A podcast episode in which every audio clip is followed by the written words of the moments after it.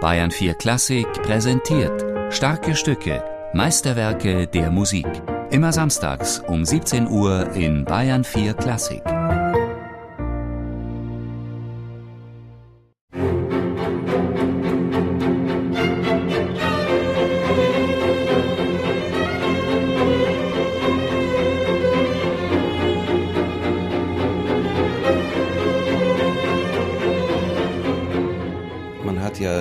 Von Mozart die ersten Divertimenti, die berühmt sind, bekannt sind.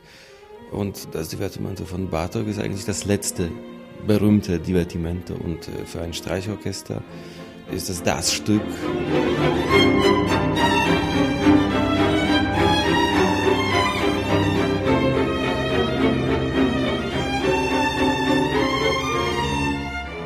Radoslav Schulz, Konzertmeister im Symphonieorchester des Bayerischen Rundfunks, ist von dem Divertimento vor allem deshalb fasziniert, weil Bela Bartok für die Komposition in all ihrer Formvollendung und Komplexität nur zwei Wochen gebraucht hat.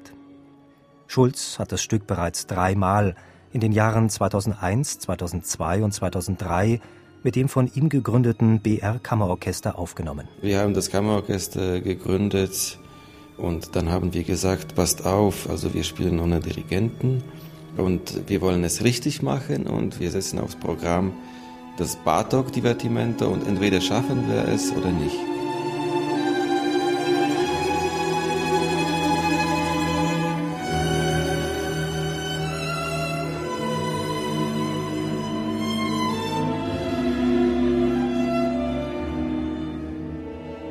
Gerade der zweite Satz in seiner dunkel-düsteren Farbgebung geht weit über das hinaus, was mit dem unterhaltenen Charakter gemeint ist, der an sich den Gattungsbegriff Divertimento ausmacht. Bartok schrieb sein Divertimento im Schweizer Sommerurlaub vom 2. bis 17. August 1939. Angesichts des drohenden Krieges, Nationalsozialismus und Verfolgung war er hin und her gerissen, ob er noch in seiner deutsch-freundlichen Heimat Ungarn bleiben oder nach Übersee auswandern solle. Er entschied sich für Auswanderung. Als Professor der Ungarischen Akademie der Wissenschaften hatte Bartok in einem Brief an seinen Assistenten Sándor Veres vom 3. Juni 1939 noch ganz anders geklungen. Ihre Nachricht, dass ich Ungarn verlassen werde, ist ein Irrtum.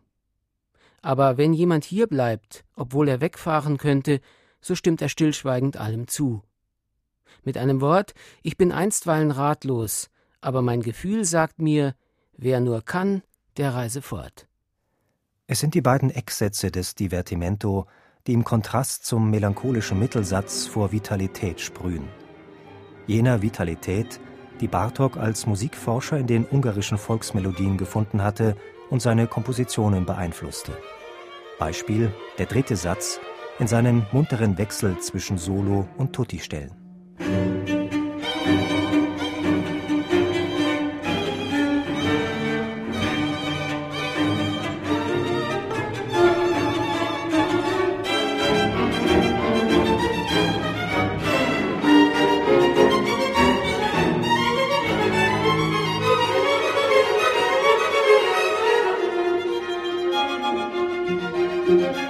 Das ist ja richtig so Bergleute-Musik.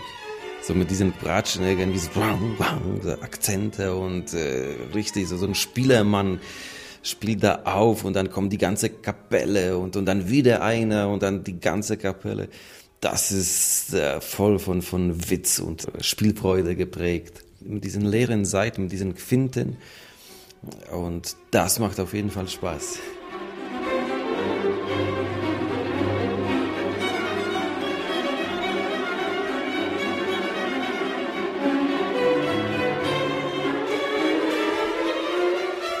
Ich finde das einfach erstaunlich, dass er das in zwei Wochen geschrieben hat. Das ist unfassbar. Meint Konzertmeister Radoslav Schulz zu dem fieberhaften Tempo, in dem Bartok, getrieben von der Endzeitstimmung vor dem Zweiten Weltkrieg, innerhalb von zwei Jahren sein Övre um bedeutende Werke erweiterte.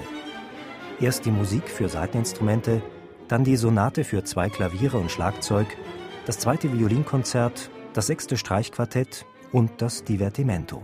Wir haben damals vor unserem ersten Konzert eine ganze Woche jeden Tag Proben angesetzt und wir sind kaum fertig geworden, einfach um das Stück zu begreifen. Und der Mann hat das ja komponiert in zwei Wochen.